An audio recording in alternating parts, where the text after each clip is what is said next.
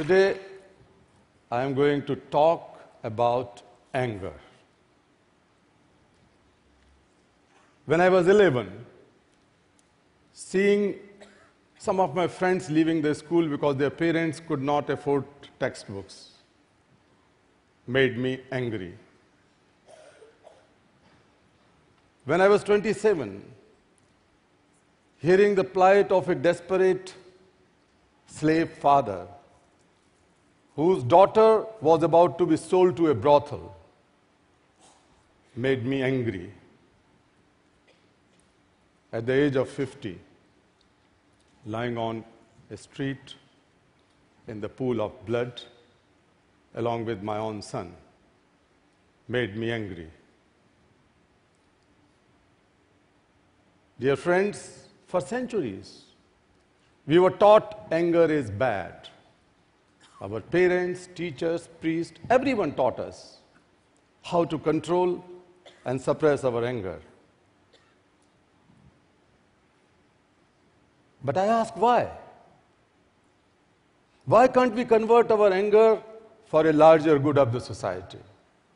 Why can't we use our anger to challenge and change the evils of the world?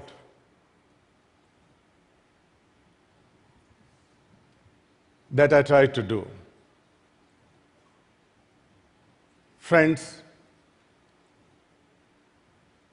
most of the brightest ideas came to my mind out of anger. Like when I was 35 and sat in a locked up tiny prison. The whole night I was angry. But it has given the birth of a new idea. But I will come to that later on. Let me begin with the story that how I got name for myself. I have been a big admirer of Mahatma Gandhi since my childhood. Gandhi has fought and led India's freedom movement. But more importantly, he has taught us how to treat the most vulnerable sections, the most deprived people, with dignity and respect.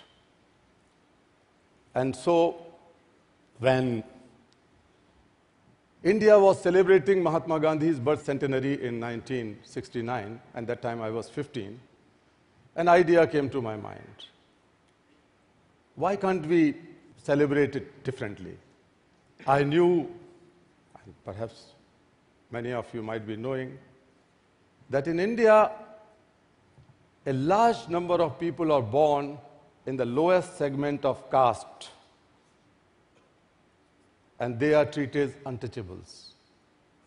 These are the people, forget about allowing them to go to the temples, they cannot even go into the houses and shops of high caste people. So I, I was very impressed with the leaders of my town who was speaking very high against caste system and untouchability and talking of Gandhian ideals. So inspired by that, I thought that let us set an example inviting these people to eat food cooked and served by the untouchable community.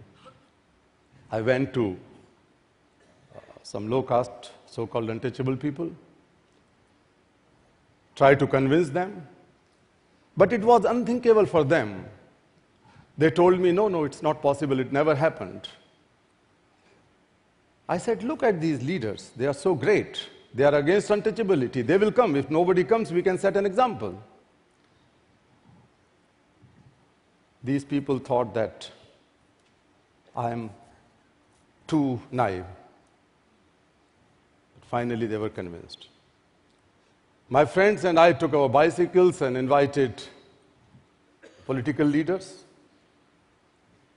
And I was so thrilled, rather empowered, to see that each one of them agreed to come.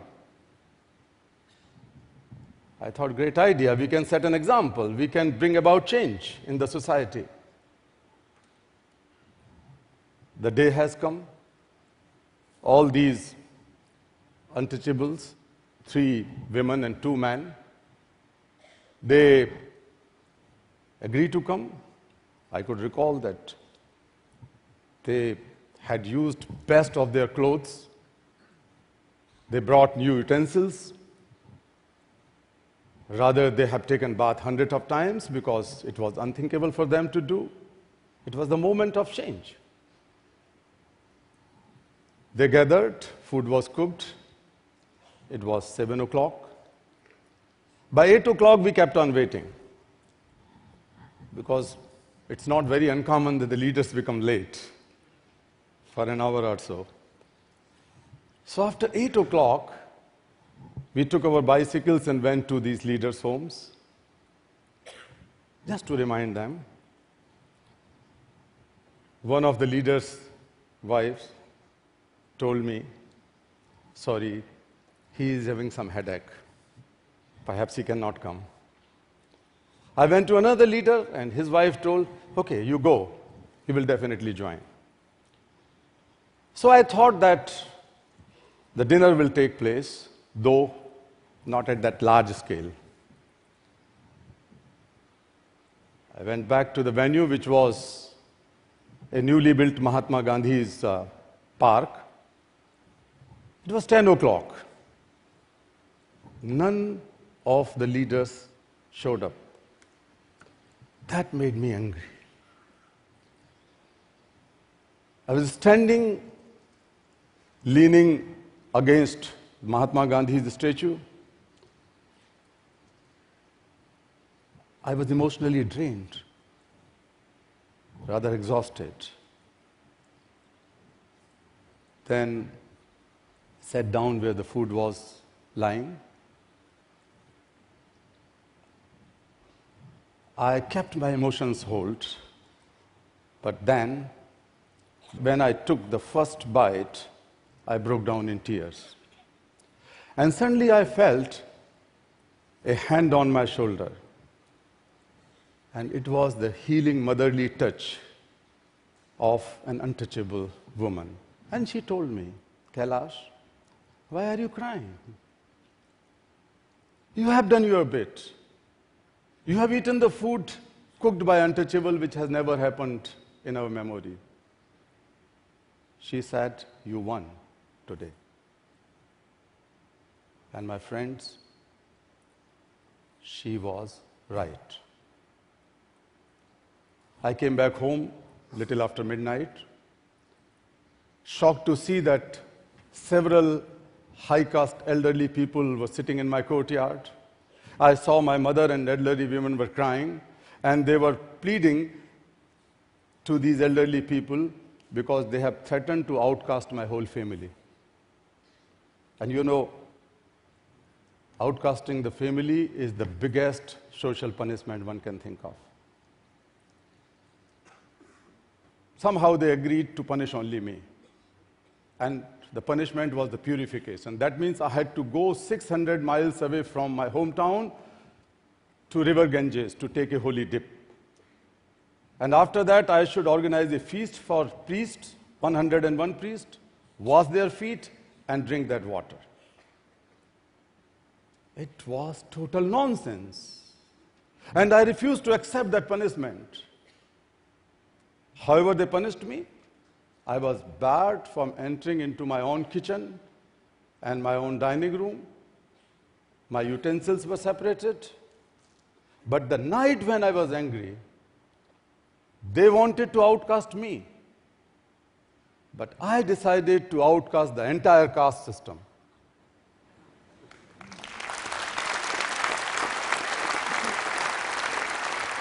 And that was possible because the beginning could have been to change the family name or surname, because in India, most of the family names are caste names. So I decided to drop my name. And then, later on, I gave a new name to myself Satyarthi. That means seeker of truth.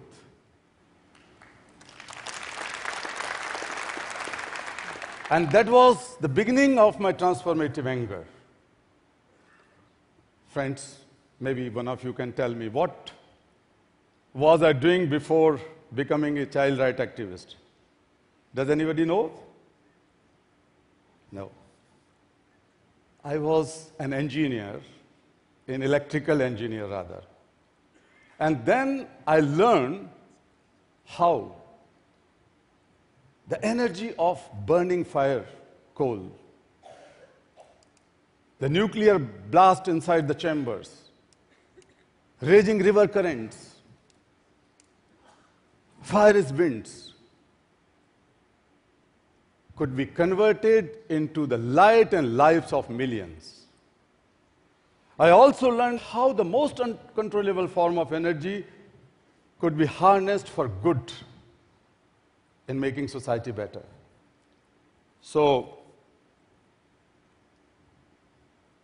I'll come back to the story when I was caught into the prison. I was very happy freeing a dozen children from slavery, handing them over to their parents.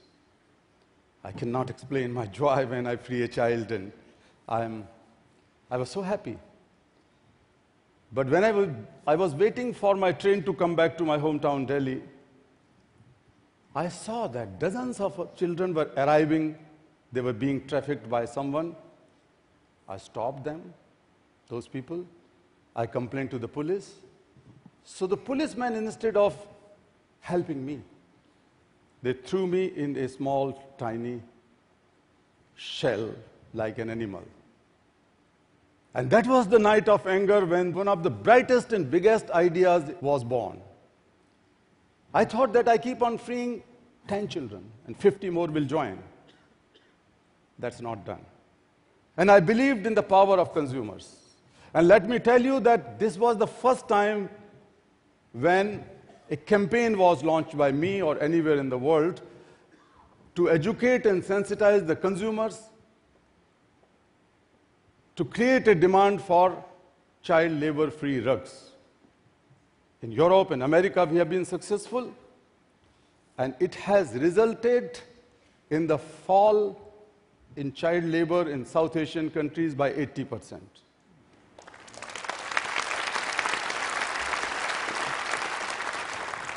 Not only that, but this first ever consumers power or consumers campaign has grown in other countries and other industries. May it be chocolate, may it be apparels, may it be shoes, it has gone beyond. My anger at the age of 11, when I realized that how important is education for every child, I got an idea to collect used books and help the poorest children. I created a book bank at the, at the age of 11. But I did not stop. Later on, I co-founded world's single largest civil society campaign for education, that is Global Campaign for Education that has helped in changing the whole thinking towards education from the charity mode to the human right mode. And that is concretely helped in reduction of out of school children by half in last 15 years.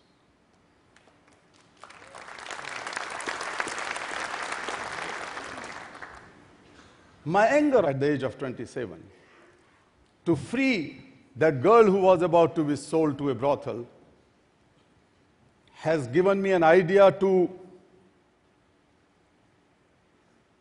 go for a new strategy of raid and rescue, freeing children from slavery.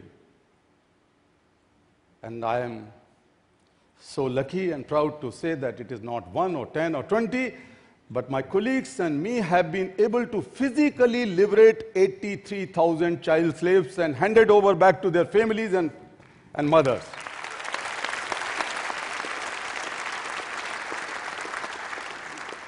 I knew that we need global policies. We organized the worldwide marches against child labor, and that has also resulted in a new international convention to protect the children who are in worst forms.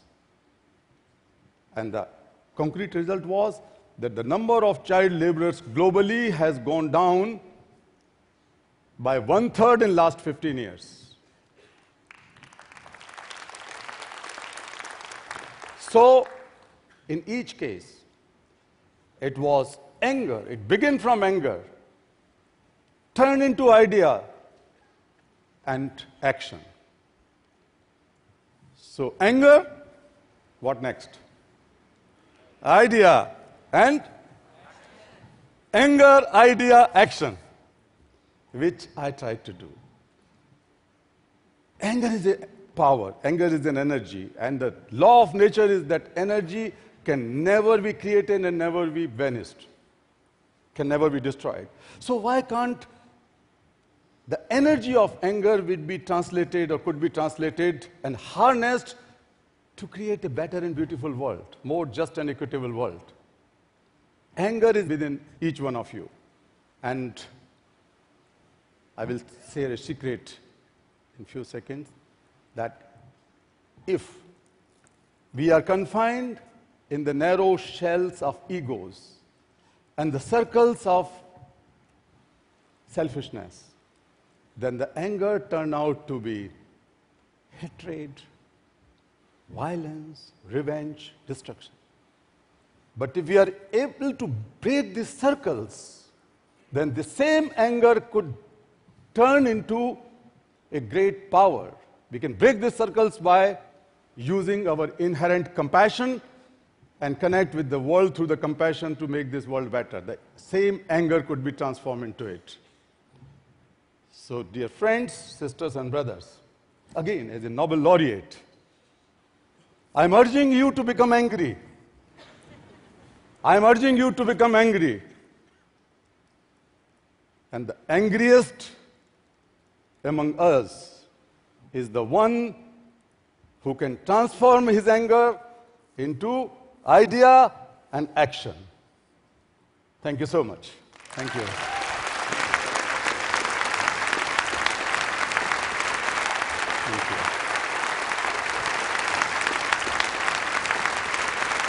Please stay on stage, for a second. I have one question for you. For many years, you've been an inspiration to others. Who or what inspires you and why? Good question. Chris, let me tell you, and that is the truth. Each time when I free a child, the child who has lost all his hope that he will ever come back to his mother, the first smile of freedom.